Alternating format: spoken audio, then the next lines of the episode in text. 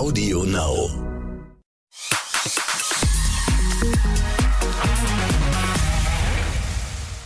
Herzlich willkommen zu einer neuen Folge von Exklusiv, der Podcast, dem offiziellen Podcast zu Deutschlands erfolgreichstem TV-Promi-Magazin. Ich bin Bella Lesnick und unser Thema heute ist Hugh Hefner. Gefühlt gibt es ja gerade jede Woche neue Gerüchte über den Playboy-Chef oder Ex-Playboy-Chef, er lebt ja mittlerweile auch nicht mehr. Ganz aktuell heißt es ja, er soll bisexuell gewesen sein und heimlich mit einem Mann zusammen gewesen sein. Meiner Meinung nach war mein Vater die Liebe seines Lebens für Hef. Das behauptet jetzt Jennifer Sagener, die Tochter von Hughes Leibarzt im amerikanischen Fernsehen. Darüber und über andere heftige Vorwürfe spreche ich heute mit Sebastian Klimke. Hallo Sebastian. Hallo, liebe Bella. Sebastian, du hast ja in den letzten Wochen einiges zum Fall Hugh Hefner recherchiert und ja. äh, mit Ex-Playboy-Bunnies auch gesprochen. Lass uns aber erstmal ähm, bei den aktuellsten Behauptungen bleiben. Wie sehr überrascht dich dieses Gerücht, dass er bisexuell gewesen sein soll? Ähm, ja, irgendwas zwischen doch sehr und dann doch nicht so sehr, weil man muss ja einfach mal sagen, äh, Hugh Hefner ist in einer Zeit groß geworden und ich meine groß geworden im Sinne von zu dem geworden, der er ist, wo halt so die freie Liebe ja auch zelebriert wurde und da war es am Ende ja eigentlich wurscht irgendwie, ist es Mann, ist es Frau, weil der hat geswingt und zwar, der hatte Gruppensex und da hat er auch nie einen Hehl draus gemacht. Und er hat auch mal gesagt, ja, mein Gott, wenn da mal ein Mann dabei war, das ist jetzt alles nicht so wild. Also irgendwie so, so Sex ist Sex so am Ende. Mhm. Deswegen eher nicht so sehr, aber mh, diese Aussage liegt so ein bisschen zurück, muss man sagen. Und gerade wenn man so seine letzten Lebensjahre mitbekommen hat, die wir auch bei Exklusiv ja stark verfolgt haben, dann überrascht es doch schon sehr. Mhm. Weil das Ding ist, was mich jetzt überrascht hat, in Anführungsstrichen. Vielleicht auch irgendwie auch nicht, aber dann doch gemessen an dem, was du auch gerade gesagt hast, was man so mitgekriegt hat, irgendwie auch in den Schlagzeilen, wie er sich auch gegeben hat. Es heißt ja, der Arzt soll die Liebe seines Lebens gewesen sein. Das klingt jetzt alles andere als mal eben sexuelles Abenteuer, sondern nach einer langen Beziehung. Ja. Ne? Also wie lange sollen die beiden denn zusammen gewesen sein? Ja, die sollen äh, 40 Jahre zusammen gewesen sein. Und wie du schon sagst, das, es ist, glaube ich, einfach diese andere Ebene, die einen dann vielleicht dann überrascht, nämlich dass es halt nicht nur um Sex ging, sondern offensichtlich, wir sagen hier nochmal ganz klar, das sind ja alles Behauptungen, die aufgestellt werden, mhm. aber offensichtlich ja viel mehr als was Körperliches war, sondern vor allem eine, äh, eine, eine, eine Verbindung einfach, also eine, eine tatsächlich eine ehrliche Beziehung, jemand, den man, den man liebt, den man, auf den man sich verlassen kann, bei dem man sich zu Hause fühlt. Und das soll angeblich so tatsächlich bei, bei und mit seinem Leibarzt so gewesen sein. Und das halt, ja, wie gesagt, 40 Jahre lang. Das ist schon echt eine, eine lange Zeit. Ich weiß gar nicht, ab 50 kommt goldene Hochzeit, glaube ich, ne? Wenn man, mhm, jetzt, genau. wenn man jetzt mal so überlegt, so von der Zeit her. Ja, total. war natürlich nicht verheiratet mit ihm, aber wenn man so mal diesen, diesen, diesen zeitlichen Rahmen sich mal so vor Augen führt, und das ist schon, schon krass. Und er soll ja sogar auch an seinem, äh, an seinem Sterbebett ähm, mhm. gesessen haben, und zwar wirklich als einziger Mensch. Und das sagt ja, finde ich, auch schon total viel aus darüber, wie stark diese Verbindung gewesen sein muss. Also da saß keine seiner, seiner Ex-Freundin, seiner Bunnies, seiner Frauen. Da soll tatsächlich der Leibarzt gesessen haben und halt nicht nur aus medizinischen Gründen. Mm. Jennifer, also diejenige, die jetzt ja mit diesen, äh, mit diesen Gerüchten äh, oder diesem, diesen Behauptungen um die Ecke kommt, ist ja die Tochter vom mm. Leibarzt. Hat sie die beiden, also da meint man dann ja schnell, ne? weiß man aber nicht, hat die die beiden als Paar dann tatsächlich auch erlebt, dass sie das so sagen kann? Ja, also da ist, da bleibt sie so ein bisschen nebulös, muss man sagen. Also sie, sie spricht aktuell in einer, ähm, in einer Doku, The Secrets of Playboy, die äh, im amerikanischen Fernsehen läuft und auch in mehreren ähm, Beiträgen von anderen, von anderen amerikanischen Sendungen ist sie aufgetaucht. Die haben sie dann auch, so wie wir das jetzt auch versucht haben, angefragt. Bei uns hat sie sich leider noch nicht gemeldet. Wahrscheinlich, mhm. weiß ich nicht. Ähm, hat sie so viele Anfragen, dass sie da ganz, ganz dezidiert auswählt. Aber ähm, ja, ich glaube, ihr, ihr Gefühl, ähm, also sie äußert im Prinzip erstmal nur ein Gefühl, weil sie hat als Kind in der, tatsächlich auch in der Playboy-Villa gelebt. Ich will mir das eigentlich gar nicht vorstellen, wie das sein muss, als schulpflichtiges Kind da zu sein. Ne? Mhm. Aber ähm, ja, weil sie halt die Tochter des Leibarztes war und der, der Leibarzt da auf jeden Fall ein Zimmer hatte. Es wird nicht so ganz klar aus ihren Aussagen, ob er da auch wirklich gelebt hat. Aber sie hatte da wohl ein festes Zimmer und hat da auch gelebt, was ich schon alles ein bisschen kurios finde. Mhm. Ähm, sie hat die, die Butterbrote von den Butlern geschmiert bekommen. Die haben sie zur Schule gefahren und dann musst du dir vorstellen, drumherum hüpfen dann da diese, diese Bunnies. Also, ich weiß auch nicht, ob man da so ganz, äh, ganz unbeschadet rausgeht als Kind mit diesen Eindrücken, weil es sollen ja auch immer, es waren ja viele Partys, es sollen hm. Drogen im Spiel gewesen sein. Sie hat sogar mal gesagt, sie, sie, sie hätte da zum ersten Mal gekifft, weil, hm. naja, da lag halt was rum. Es das war ist halt natürlich auch krass für ein ne? Kind. Hm. Es war halt verfügbar und dann ist es halt, und die Hemmschwelle ist dann, glaube ich, auch so niedrig, wenn sowieso es ja alle machen. Hm. Und das hast du dann als Kind ja gar nicht, die, die wird ja im Prinzip das gar nicht so richtig gelehrt, vielleicht, was geht, was geht nicht. Deswegen, ja, also man könnte fast meinen, ach, weiß ich nicht, vielleicht war sie, war sie ein bisschen benebelt und hat das dann alles ein bisschen fehlinterpretiert, die Beziehung zwischen ihrem, ihrem Vater und Hugh Hefner. Aber sie sagt es wahrhaftig und sehr ernst im amerikanischen Fernsehen. Sie hat da eine Verbindung gespürt zwischen den beiden. Sie sagt, da war Intimität, auch körperliche Intimität, aber vor allem war halt da diese Bindung zwischen den beiden. Sie sagt sogar die Liebe seines Lebens. Also Hugh Hefner war die Liebe hm. seines Lebens, also von ihrem Vater. Und ich weiß nicht, wenn du das halt, es ist alles mit Vorsicht zu genießen, weil klar ist das ein Riesending, vor allem in den USA jetzt. Und natürlich bekommt sie eine Menge Aufmerksamkeit.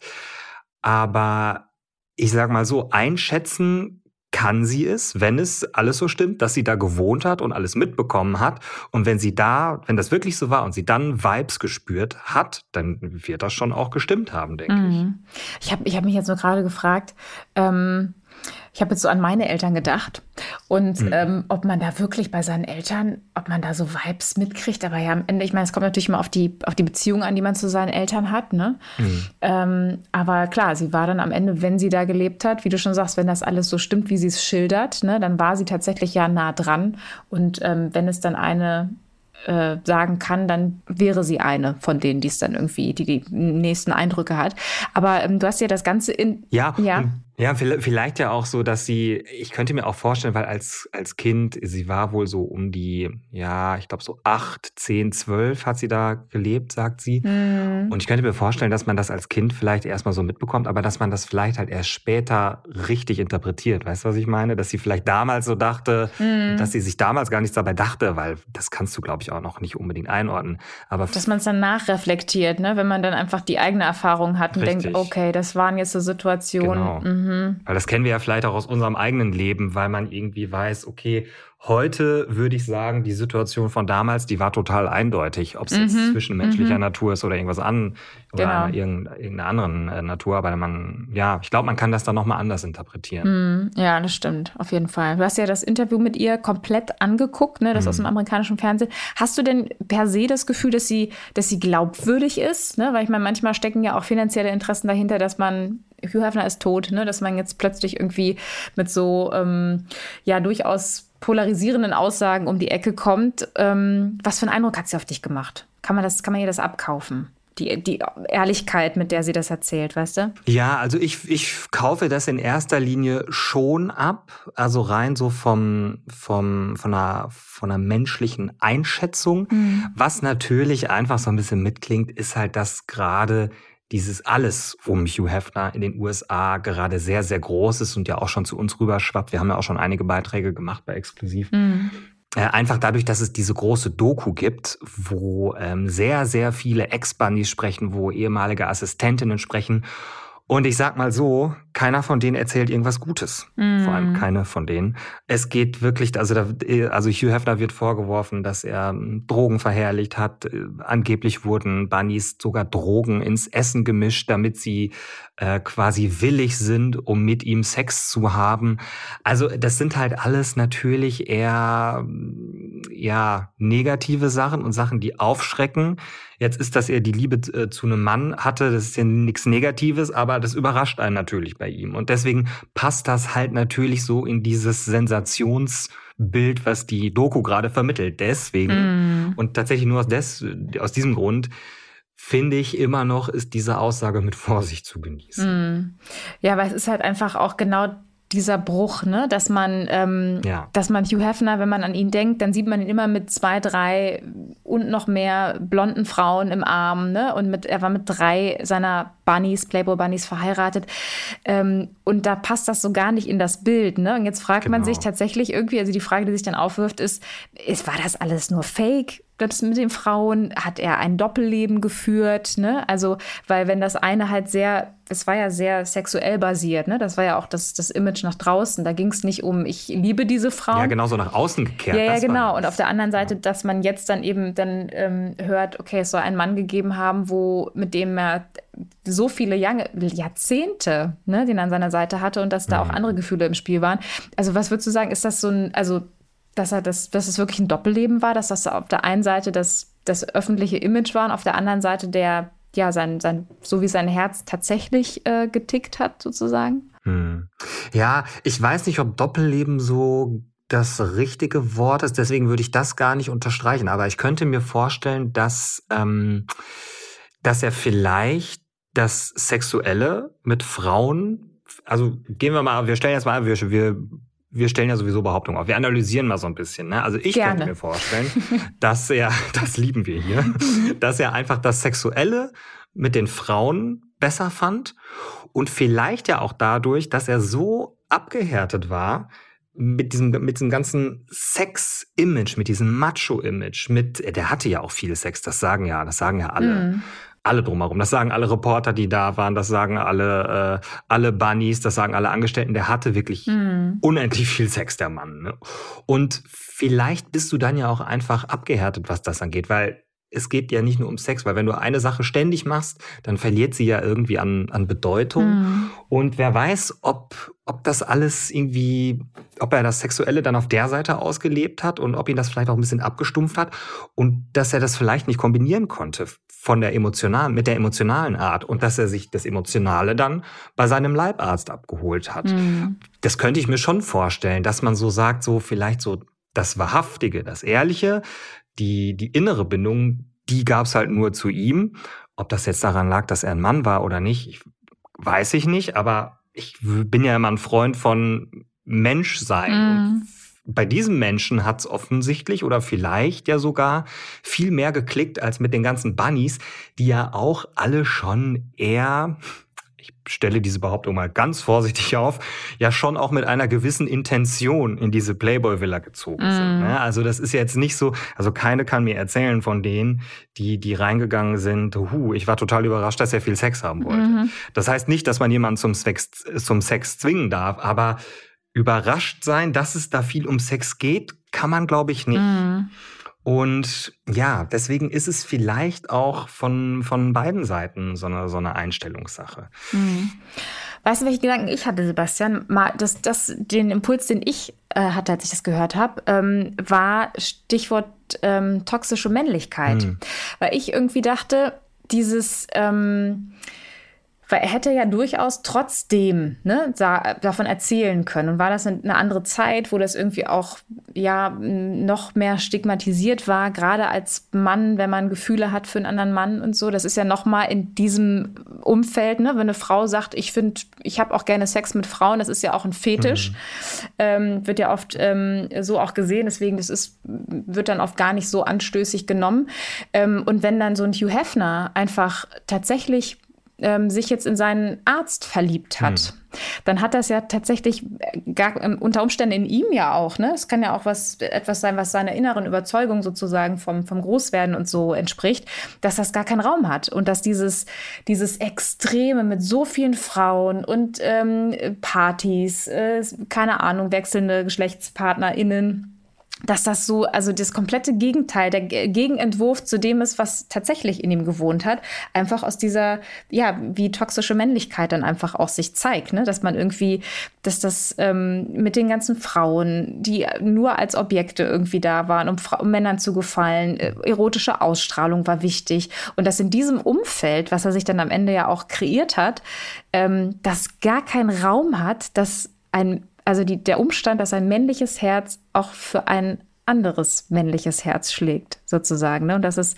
vielleicht deswegen auch nie irgendwie nach außen gekommen ist, sondern wenn überhaupt dann als Nebensatz nach dem Motto, ja gut, wir haben hier Gruppensex und wenn da halt mir ein Mann dazwischen kommt, fällt mir nicht mehr auf. Ich bin Hugh Hefner, ich habe Sex, für mich zählt Sex, mit wem ist, ist mir am Ende auch egal. Ne? Aber das ist ja mit dem Arzt und das ist das, wo ich so drüber gestolpert bin, in Anführungsstrichen, war der Fokus ja in dem, was wir so hören, eben der wird ja woanders drauf gelegt. Der wird ja aufs Emotionale gelegt, ne? Genau. Und dass, ähm, dass das so ein Gedanke war, der sich dann irgendwie mir in mir ergeben hat. Ja, und wir wollen natürlich auch nicht vergessen, du hast es gerade schon gesagt, Stichwort Image. Ähm, mich erinnert das gerade total an so dieses typische Boygroup-Klischee. Mhm. Ich meine, bei, bei den ganzen Boygroups ist es ja, ich, wir wissen heute, es haben sich viele, äh, Gott sei Dank, geoutet, die sagen, naja, wir haben damals auch irgendwie eine Rolle gespielt. Wir durften quasi gar nicht sagen oder irgendwie verdeutlichen, dass wir ähm, homosexuell sind, weil es hätte nicht gepasst wegen der weiblichen Fans. Mhm. Und ich finde fast, man kann das auch auf dieses Playboy-Ding ummünzen, denn ich bin mir sicher, es hätte auch viele hauptsächlich männliche Käufer, sind es ja nun mal, von den mm. Playboy-Magazinen gegeben, die gesagt haben, naja gut, das kann ich jetzt nicht mehr ernst nehmen. Wenn der Hugh, mm. wenn der Hugh, weiß ich nicht, mein Idol, die Galionsfigur, der, der für Playboy steht, wenn der in dem Frauenmagazin, wo ich nun mal nur Brüste sehe, wenn der selber gar nicht so mein Typ ist, mein Typ Mann, der Typ Mann, der sich sowas anguckt, dann kann ich das jetzt alles nicht mehr so ernst nehmen. Das kann ich mir auch vorstellen. Hm, ja, man muss sich ja auch identifizieren. Es geht ja viel dann auch um Identifikationsfiguren. Ja. Ne? Und das waren ja dann die Boygroups dann eben auch. Da haben dann die weiblichen Fans sozusagen ihre Gefühle rein projiziert. Und äh, die, wie du es gerade beschrieben hast, die Käufer der, des Magazins haben sich dann halt am Ende wahrscheinlich viel auch in, in, in seine Rolle reingewünscht. Ne? Und wenn. Weil er stand ja dafür wie kein anderer. Eben ja. drum. Und wenn er dann am Ende irgendwie, wenn man dann das Gefühl gekriegt hätte, ja, das macht er jetzt, macht er jetzt nicht mit vollem Herzen, sozusagen. Ähm, ja, das kann, das kann ich mir auch sehr gut vorstellen. Tatsächlich. Es klingt auch, mhm. ja. Naja, oder wie du sagst, dass er sich auch selber im Weg mhm. stand. Ne? Also das kann ich mir genauso vorstellen, dass er gesagt hat, naja, es passt nicht zu mir. Wo es es da, also Henne-Ei, so nach dem Motto, ne, wo hat es angefangen, wo ist die Wurzel? Ja. Aber ähm, nun gibt es ja auch, ähm, jetzt haben wir von der Jennifer gehört, die das sagt, aber du hast ja auch ähm, recherchiert, weil du einen Film für Exclu äh, Weekend auch gemacht hast und hast auch mit einem ehemaligen Playmate gesprochen. Ähm, was sagt die denn dazu, ähm, dass der Hugh angeblich äh, Männer geliebt hat. Also ich fand das ähm, sehr interessant und sehr wachrüttelnd, was sie gesagt hat. Also mhm. ich ähm, muss da erstmal kurz einordnen. Also sie hat jetzt nicht selber in der Villa gelebt, mhm. aber sie war Playmate und sie war deswegen auf allen Partys. Ne? Ich glaube, das ist so, wenn du da irgendwie einmal Playmate des, des, des Jahres bist oder wie das, wie das so lief, dann wirst du immer zu diesen Partys eingeladen. Quasi so auf immer und ewig. Mhm. Deswegen war die da mindestens einmal im, im Jahr auf diesen Sommerpartys und so weiter. Und die kannte alle wirklich gut. Sie hat auch, sie hat auch bei uns im Interview auch schon gesagt, dass, dass Hugh auch eine gewisse aggressive Ader hatte, als es so ein bisschen darum ging, als die Schlagzeilen aufkamen, die Gerüchte aufkamen, dass er ja die Bunnies eher so eingesperrt hätte, äh, emotional erpresst hätte. Und da hat sie schon gesagt, er hatte schon eine andere Seite und nicht nur diese der nette Onkel mit dem Bademantel, der da irgendwie die blonden Girls äh, knutscht und die das alle lustig finden. Also so war es wohl nicht mhm. nur, sagt sie. Mhm. Und ähm, deswegen hat mich total interessiert, was sie zu diesen Gerüchten sagt. Und sie sagte, sie kannte auch äh, Mark Sagener ganz gut und äh, Zitat 100% nein, sagt sie zu der Behauptung, die beiden waren zusammen. Okay. Das ist jetzt natürlich eine starke Aussage. Mhm. Muss man aber auch dazu sagen, sie hat die jetzt nicht wirklich im Alltag ständig erlebt. Mhm. Deswegen glaube ich auch da muss man das alles einordnen. Und ähm, vor allem, was ich aber noch interessant fand, und da haben wir jetzt so ein bisschen Aussage gegen Aussage, Ihre Behauptung war sogar, also ich nenne jetzt bewusst Ihren, Ihren Namen nicht, weil das war so ein Gespräch, was eher unter der Hand lief. Mhm. Oder unterm Radar, um äh, wäre wär, wär logischer zu sagen. Ähm, sie sagte, dass sogar der Mark Segener auch hinter Bunnies her gewesen sei und dass der auch Bunnies abgeschleppt hätte. Also es ist irgendwie, äh, hm es zeichnen sich irgendwie so zwei Bilder ab, ne? Und deswegen finde ich das so schwierig einzuordnen. Ich kann mir alles vorstellen, was alle sagen.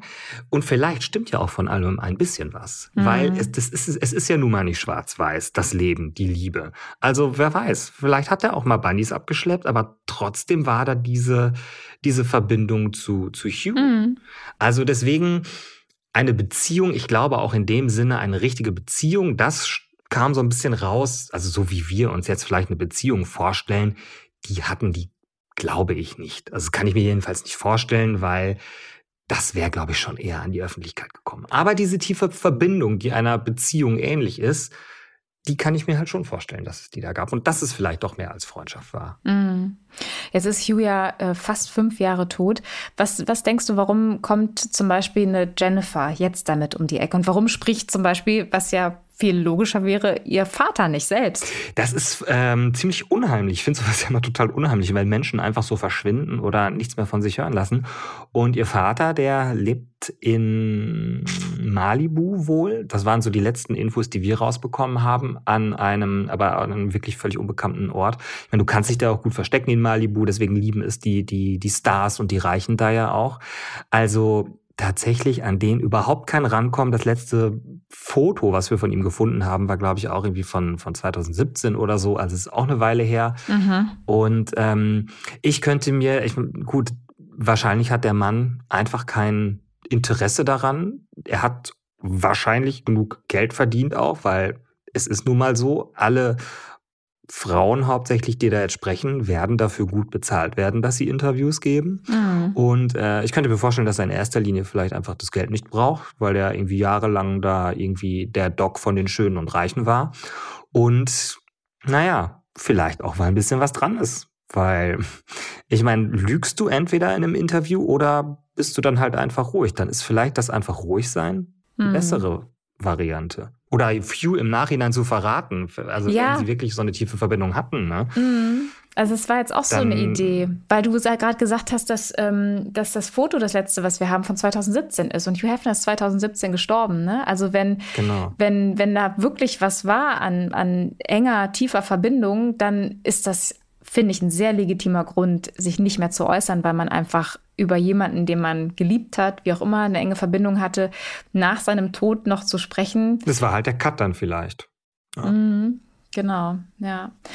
Aber ähm, du hast eben schon so ein paar ähm, Anschuldigungen so durchklingen lassen. Ähm. Weil Jennifer ist ja nicht die Einzige, die mit Behauptungen jetzt in dem Fall mit, mit ähm, bezüglich der Beziehung zu ihrem Vater um die Ecke kommt, sondern es gibt eben auch heft, heftige Anschuldigungen, die da in dieser Doku dann ähm, jetzt auch genannt werden. Ähm, ich lass uns mal so einen Überblick verschaffen. Ähm, du hast, wie gesagt, ein paar schon genannt. Was, was ist da alles gerade im Raum? Weil es ist ja teilweise echt gruselig, ne? Ja, also ganz klar sagen ganz viele Bunnies, das Wort immer so zu, so ja. also ab, abwertend. Ich, mhm. ich sage ab jetzt Frauen, ja. Ich finde das immer Playboy ganz schlimm. Ich meine, äh, ja, wobei das für, für viele von, von den Damen ja auch eine Art Auszeichnung war, aber ich denke dann immer so, muss ich mir auch vorstellen, dass die armen Frauen die ganze Zeit mit so einem Puschelschwänzchen da hinten und mit so Ohren durch ja. den Garten gehoppelt sind.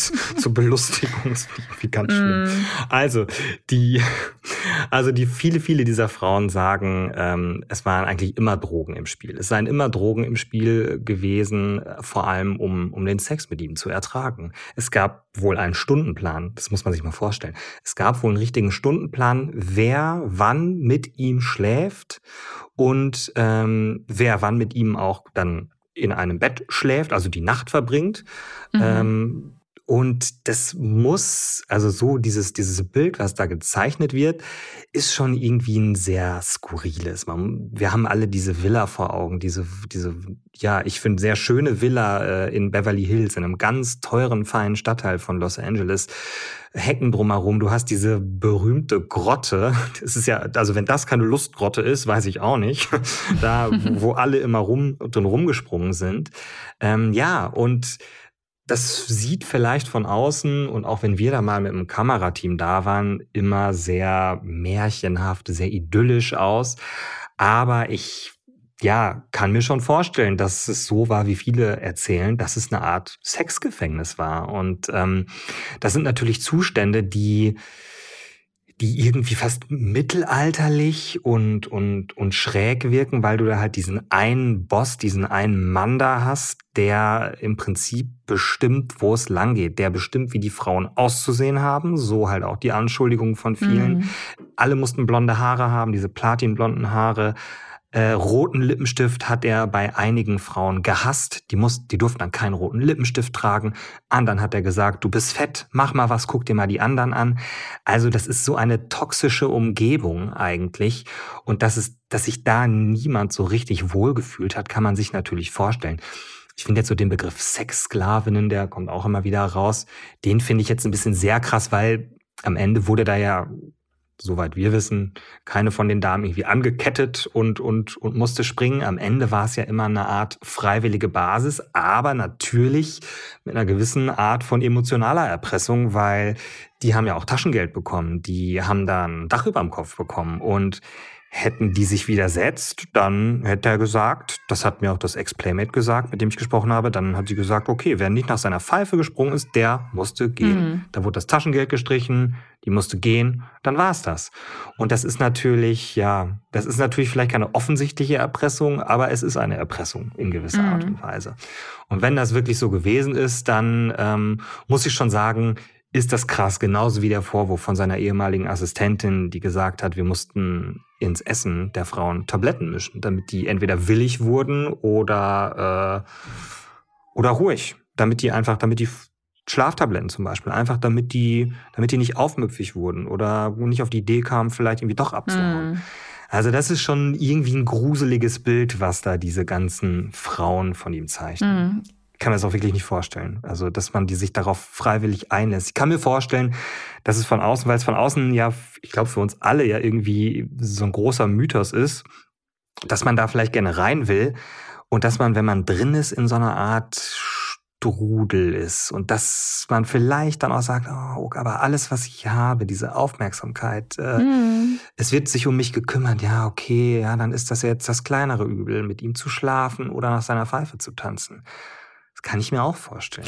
Ja, also weil es ist, es war mit Sicherheit nicht nur schlimm. Ne? Ja. es, es ist halt immer so die Frage, haben wir als Öffentlichkeit sozusagen, die hauptsächlich schön, in Anführungsstrichen, die positiven Seiten, wie du schon gesagt hast, die Aufmerksamkeit und das alles. Ne? Haben wir das eher nur gesehen und gab es da halt eben, das ist ja die große Frage, die wir ja nicht wirklich beantworten können. Es gab ja auch sogar, er musste ja auch mal vor Gericht, ne? weil ähm, ja. eine von den Frauen auch an einer Überdosis äh, Schlafmittel gestorben ist, 73, genau. ist dann aber zu den Akten gelegt worden. Also am Ende, ne?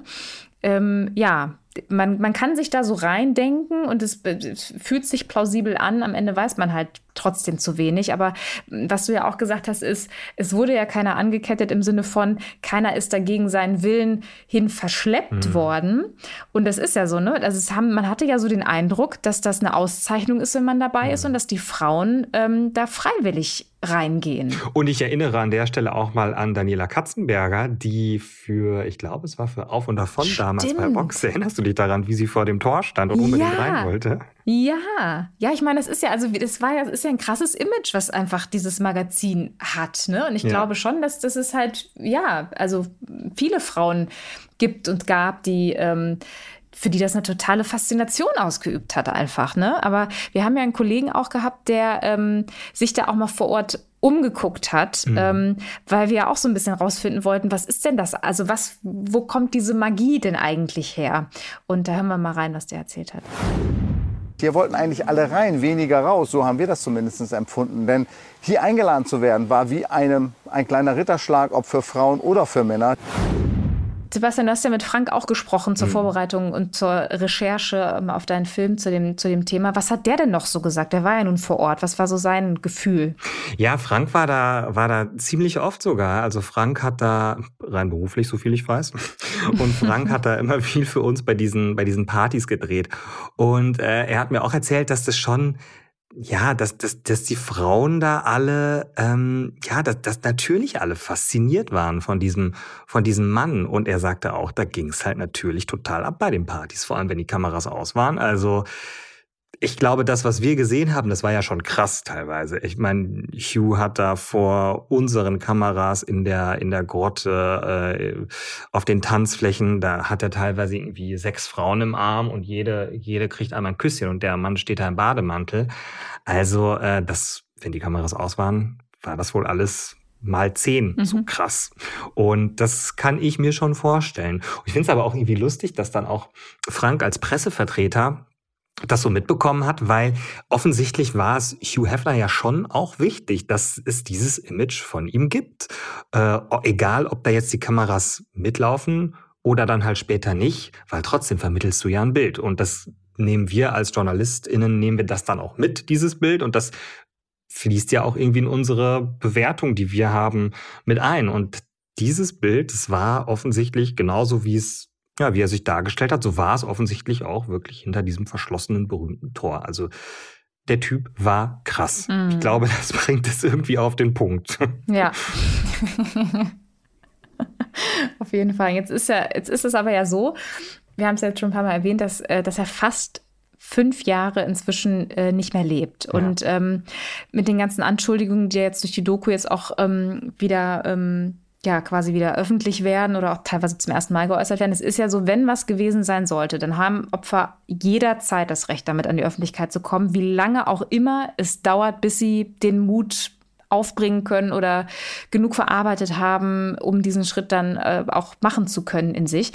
Aber welche Gründe werden denn jetzt, nimmt man denn an, warum diese Sachen ausgerechnet jetzt, eben fast fünf Jahre nach seinem Tod, teilweise zum ersten Mal erzählt werden? Ja, das ist eine gute Frage. Ich glaube fast, dass, ähm, dass es wirklich, wie ich so anfangs auch schon gesagt habe oder vermutet habe, es wird mit dieser Dokumentation zusammenhängen. Weil ähm, wir haben zum Beispiel auch versucht, Cooper zu erreichen, das ist sein Sohn.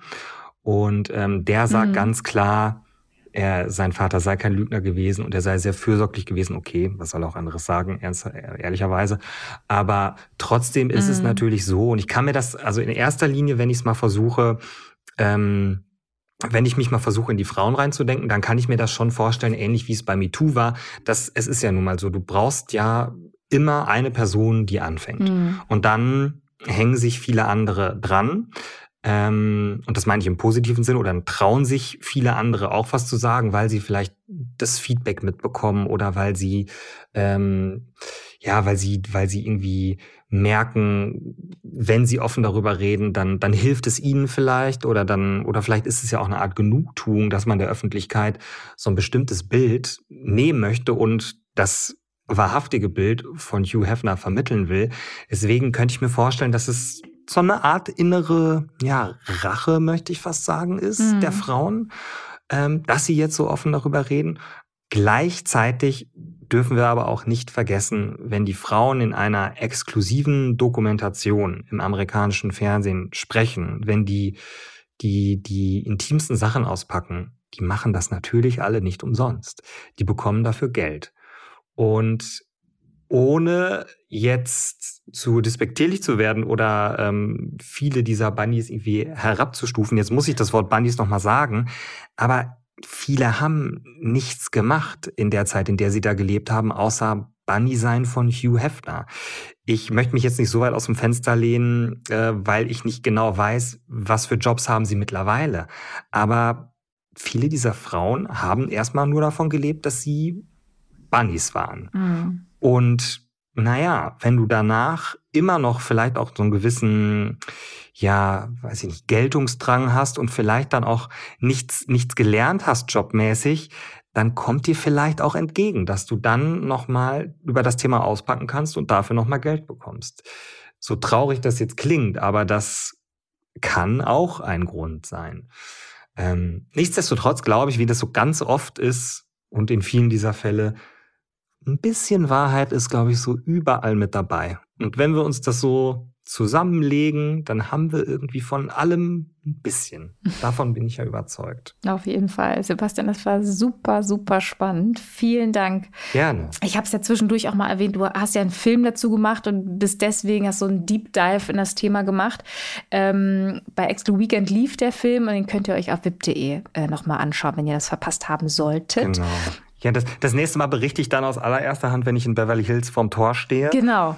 Da musst du auch und, mal klingeln, Sebastian. Und dann nochmal rüttel. Ja, rütteln, ja, genau. klingeln. Manchmal ist ja keine Klingel dran, da musst du rütteln und Richtig. alles versuchen. Und das würde mich echt interessieren. Da, da, soll ja mittlerweile jemand anderes leben. Ja, das fände ich ja super spannend, zu wissen, wie lebt sich's in der ehemaligen Playboy-Menschen? Was ist da jetzt drin? Wie, wie, wie leben die? Aber das, äh, ja, aber das kann ich dir sogar sagen. Also da ist ein, ein Geschäftsmann, der renoviert da gerade munter Ja. und ähm, ja, ich glaube, das ist so ein, wahrscheinlich ist das auch irgendwie so ein Fan, weil ich glaube, das, da musst du ja wirklich auch vor allem so ein Liebhaber sein, um da Ja. einzuziehen. Ne? Also der, das Äußere wird auf jeden Fall erhalten bleiben und innen wird ordentlich, ordentlich gerüttelt. Da wird renoviert, okay.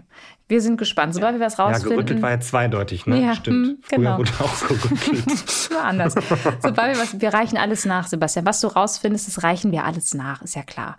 Sehr gerne. Und ansonsten, nächsten Samstag frische Folge vom Exklusiv der Podcast. Wir freuen uns sehr, wenn ihr wieder reinklickt. Bis dann, macht's gut. Tschüss. Tschüss.